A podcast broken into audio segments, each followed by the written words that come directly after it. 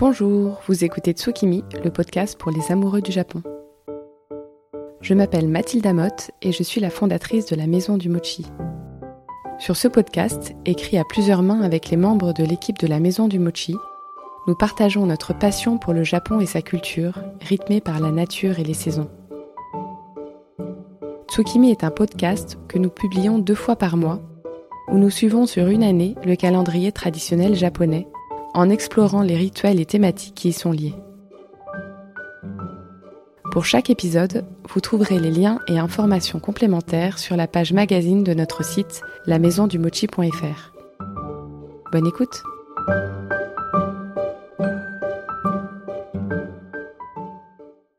Bonjour et bienvenue dans ce 21e épisode de Tsukimi dédié au mois d'août. Peut-être, à l'heure où je vous parle, êtes-vous au calme en train de siroter en terrasse un thé glacé ou inversement, êtes-vous dans les transports sur le chemin du travail car vous ne prenez pas de vacances en août? Quelle période particulière n'est-ce pas que ce mois d'août? Un mois entre parenthèses où ceux qui travaillent encore savent qu'ils ne vont pas avancer d'un millipouce avant le retour de l'activité en septembre. Où que vous soyez, installez-vous et découvrez avec moi ce que dit le Kyureki de cette période de l'année. Tsukimi épisode 21 spécial août, allons-y. Alors que l'été bat son plein et que nous sommes dans la période la plus chaude de l'année, à partir du 7 août et de la Seki Rishu, l'automne débute dans le Kyureki. Comme pour l'été, on peut être surpris par ce début très précoce.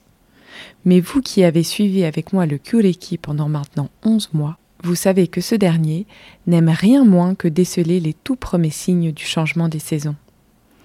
Le Kyureki est un jeu, un jeu qui vous invite à observer et noter toutes les nuances saisonnières. Avec ses 72 micro-saisons, il brise le quadriptyque printemps, été, automne, hiver en 72 petits tableaux d'une nature en perpétuelle métamorphose. Je ne sais pas pour vous, mais suivre le Kureki avec vous cette année m'a ouvert les yeux sur une myriade de petites variations que je me suis mise à savourer comme la fameuse première gorgée de bière de Philippe Delerme des plaisirs tout simples, mais intenses, car ils correspondent pile poil à ce que l'on ressent, à ce que l'on aspire à cet instant. Comme cette première fois où l'on peut sortir de chez soi sans manteau, le retour des hirondelles, le premier dîner à l'extérieur sous les étoiles, et ensuite le retour de la fraîcheur vespérale, les premières gelées matinales, les jours de pluie à savourer un bon thé chaud à l'intérieur, et puis les champignons, la mousse d'un verre fluorescent, le balai des feuilles, les journées d'un froid sec où l'herbe crisse sous les pieds. Et à nouveau, les branches nues qui se nouent peu à peu de bourgeons, le retour de la lumière, les fleurs, puis les feuilles fraîches sur les branches. C'est comme retrouver de vieux amis, passer avec eux quelque temps, avant de leur dire au revoir et à l'année prochaine. Au mois d'août, quels sont donc ces vieux amis que l'on a plaisir à revoir? Pour ma part, ce sont les promenades tôt le matin, lorsque l'air est doux et frais, les siestes fenêtres ouvertes à écouter les bruits de dehors, ou encore les longues soirées chaudes à discuter et à rire. Dans le Kyureki, bien que l'automne commence en août, c'est encore la chaleur qui prime. Ainsi, la quatorzième Seki, du 23 août au 6 septembre, s'intitule Shosho chaleur résiduelle. À ne pas confondre avec la séquie chaud-chaud, chaleur modérée du 7 au 22 juillet. Ce sont des journées où l'on approche parfois des 40 degrés. Il existe d'ailleurs un mot pour désigner les journées où les températures dépassent les 35 degrés. On les appelle shobi. À cette saison, vous entendrez certainement la phrase Atsuides, qui veut dire quelle chaleur le mois d'août est au Japon comme en France le plus chaud de l'année. À ceci près qu'au Japon, on approche des 80% d'humidité. Le Kureki parle ainsi du 2 au 6 août des averses éparses qui éclatent dans le ciel japonais, souvent chargés de gros nuages orageux. On a parfois l'impression d'être dans une cocotte minute. Mais intéressons-nous maintenant à ces fameux signes avant-coureurs de l'automne avec en tout premier lieu le chant des cigales d'automne, que l'on appelle hirogashi. Il existe une trentaine de types de cigales au Japon.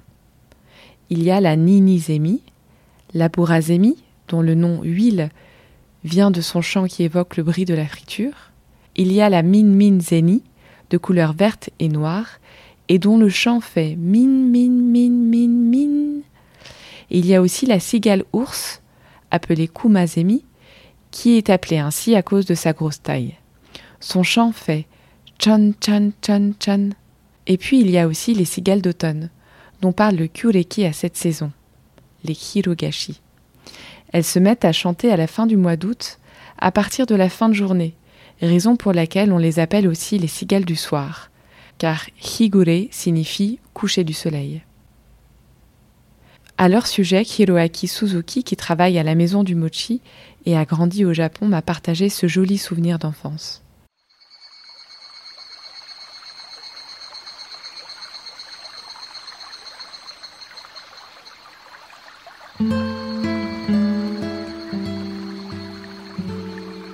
Je viens de la région de Fukushima.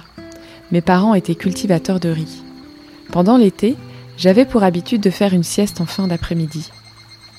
Cette sieste suivait souvent un bon repas de somen, ces fines pâtes de blé que l'on sert froides, avec des crudités et une sauce au shoyu et au dashi qui est un bouillon aux notes umami et fumé. Une fois le ventre bien rempli, je m'allongeais sur les tatamis devant les portes-fenêtres grandes ouvertes. Ces portes-fenêtres étaient dotées d'un écran moustiquaire qui me protégeait des insectes tout en laissant la brise caresser mes joues. Je m'endormais bercé par le souffle doux. Quelque temps plus tard, je me réveillais au chant d'une dizaine de hirugashi qui m'indiquait que la nuit n'allait pas tarder. Le chant des hirugashi est beaucoup plus mélodique et doux que celui des autres cigales. Il est considéré comme très apaisant par les Japonais on l'utilise parfois comme fond sonore de moments de relaxation, comme ici associé au son d'un petit torrent.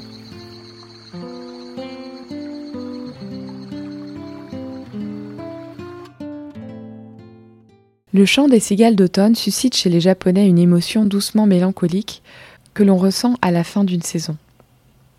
Il existe un terme pour décrire cet état. C'est nagori. Ce terme décrit la nostalgie de la séparation, de la fin imminente d'un cycle. La fin d'une journée, la fin d'un fruit ou d'un légume saisonnier, mais aussi la fin d'une saison. À ce sujet, je vous conseille de lire l'essai qui a consacré Ryoko Sekiguchi et qui s'appelle Nagori, la nostalgie de la saison qui s'en va. L'auteur y explique notamment que Nagori signifie littéralement en japonais l'empreinte des vagues, celle que les vagues laissent sur le sable après leur passage. C'est un mot pour ancrer la trace de ce qui n'est déjà plus là. Souvenez-vous, lors de l'épisode de mai, je vous expliquais autour du concept de chant que Nagori désignait aussi les aliments de l'arrière-saison, que l'on déguste pour la dernière fois de l'année. Les dernières asperges, les dernières tomates, les derniers abricots. Avec le terme tsukimi et mitate, c'est devenu l'un de mes mots japonais préférés. Cette sensation nagori est particulièrement forte, je trouve, à la fin du mois d'août, lorsque les soirées se raccourcissent, et qu'il est temps de quitter la plage ou les alpages pour rentrer chez soi et se remettre au travail. Vous voyez de quoi je parle, n'est-ce pas? Ce petit vague à l'âme qui vous saisit lorsqu'il faut délaisser le maillot de bain et ressortir la trousse à crayon. Cette petite déprime est assez répandue au Japon comme en France, et je crois un peu partout sur le blog. Moi-même, alors que j'adore l'automne, je la ressens chaque année. Mais cette année, je garderai en tête toutes les merveilles qui m'attendent, notamment Koyo, le rougeoiement des feuilles, et Tohoji, le jour de solstice d'hiver où l'on prend un bain au yuzu. Je me rappellerai aussi du retour des oies sauvages et des premières pousses de bambou. En ceci, le Kyureki est précieux, car il invite à s'émerveiller tout au long de l'année. Il propose une succession de moments privilégiés entre la nature et soi. Outre le cigale d'automne, parmi les autres signes avant-coureurs de l'automne en août, il y a la Co 37, le vent frais se lève. Vous savez, ce sont ces soirées qui se rafraîchissent et où l'on doit mettre un pull quand en juillet on n'en avait pas besoin. En Co 39, du 18 au 22 août, on parle du retour du brouillard, et plus particulièrement de la brume au petit matin, qui résulte du contraste entre la terre encore tiède et l'air devenu frais. C'est encore plus fort là où se trouvent des étendues d'eau. on voit la surface des mares et des étangs littéralement fumer à l'aube. C'est magnifique. Ce spectacle va durer pendant tout le mois de septembre. Mais mis à part l'arrivée à petits pas de l'automne, que se passe-t-il au Japon en août? Dans le prolongement de juillet, le mois d'août s'anime au rythme des Matsuri, les festivals d'été.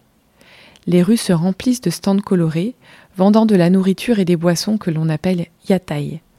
Ces échoppes éphémères proposent des plats de type fast-food à la japonaise. Pas les meilleurs pour la ligne, mais sacrément gourmands. Il y a les takoyaki, ces boulettes salées fabriquées avec une sorte de pâte à crêpes, parfumée au dashi et fourrées au poulpe. Il y a aussi les okonomiyaki, qui sont des crêpes de choux servies avec une sauce sucrée salée et des copeaux de bonite qui dansent au-dessus. Il y a évidemment les yakitori qui sont des brochettes, le karaage qui est du poulet frit ou encore les yakisoba, des nouilles sautées. En sucré, on a évidemment le kakigori, ces monticules de glace râpés et arrosés d'un sirop parfumé avec différents ingrédients. Août est aussi au Japon la saison des hanabi, les feux d'artifice. Ils ont souvent lieu les soirs des matsuri. Composés du terme hana, comme le terme hanami qui désigne regarder les fleurs, ces fleurs de feu éclairent bon nombre des nuits japonaises à cette période. Pour la petite histoire, le feu d'artifice a été inventé en Chine, aux environs du 8e ou 9e siècle de notre ère. Cette invention est traditionnellement attribuée à Li Tian, un moine vivant dans la province de Huan. Ce dernier recrée les premières bombes d'artifice pour éloigner les mauvais esprits avec du charbon de bois, du salpêtre et du soufre. Ce n'est qu'à la Renaissance que le feu d'artifice arrivera en Europe. Le Japon, quant à lui, découvre l'art pyrotechnique à la fin du XVIIe siècle. Selon la légende, le premier hanabi de l'histoire nippone aurait été organisé par le shogun Tokugawa Yoshimune qui gouverna de 1684 à 1751. Par ce spectacle féerique, il voulait distraire son peuple et éviter qu'il ne se révolte lors d'une période de crise économique et de famine aiguë. C'est l'une des parades les plus classiques du pouvoir en période de crise. Lorsque le mécontentement se fait sentir dans la rue, rien de tel que de faire diversion avec un beau spectacle. Les feux d'artifice furent au Japon et au shogunat ce que les gladiateurs furent à l'Empire romain à l'époque de Néron. Par ailleurs, pour les Japonais, le feu d'artifice possède des vertus spirituelles, comme celle de chasser les démons ou d'éloigner les mauvais esprits. À la fois spectaculaires et salvateurs, les feux d'artifice sont rapidement devenus incontournables au Japon. De juillet à mi-août, c'est plus de 7000 feux d'artifice qui sont ainsi organisés sur le sol japonais. Mais concrètement, comment se déroule un hanabi? Tout d'abord, on revêt son yukata et on n'oublie pas son éventail, uchiwa.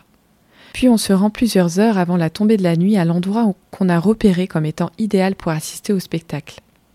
Ces événements sont en effet très courus et il faut s'y prendre à l'avance pour profiter d'une belle vue. Le spectacle pyrotechnique, proprement dit, dure environ 1h30. On le regarde en famille ou en groupe tout en grignotant des mets de saison. Autre tradition liée au feu d'artifice, les temochi hanabi, qui sont des hanabi miniatures que l'on tient à la main. On les organise souvent pour les petits-enfants. En été, on en trouve en vente partout dans les supermarchés et les combini.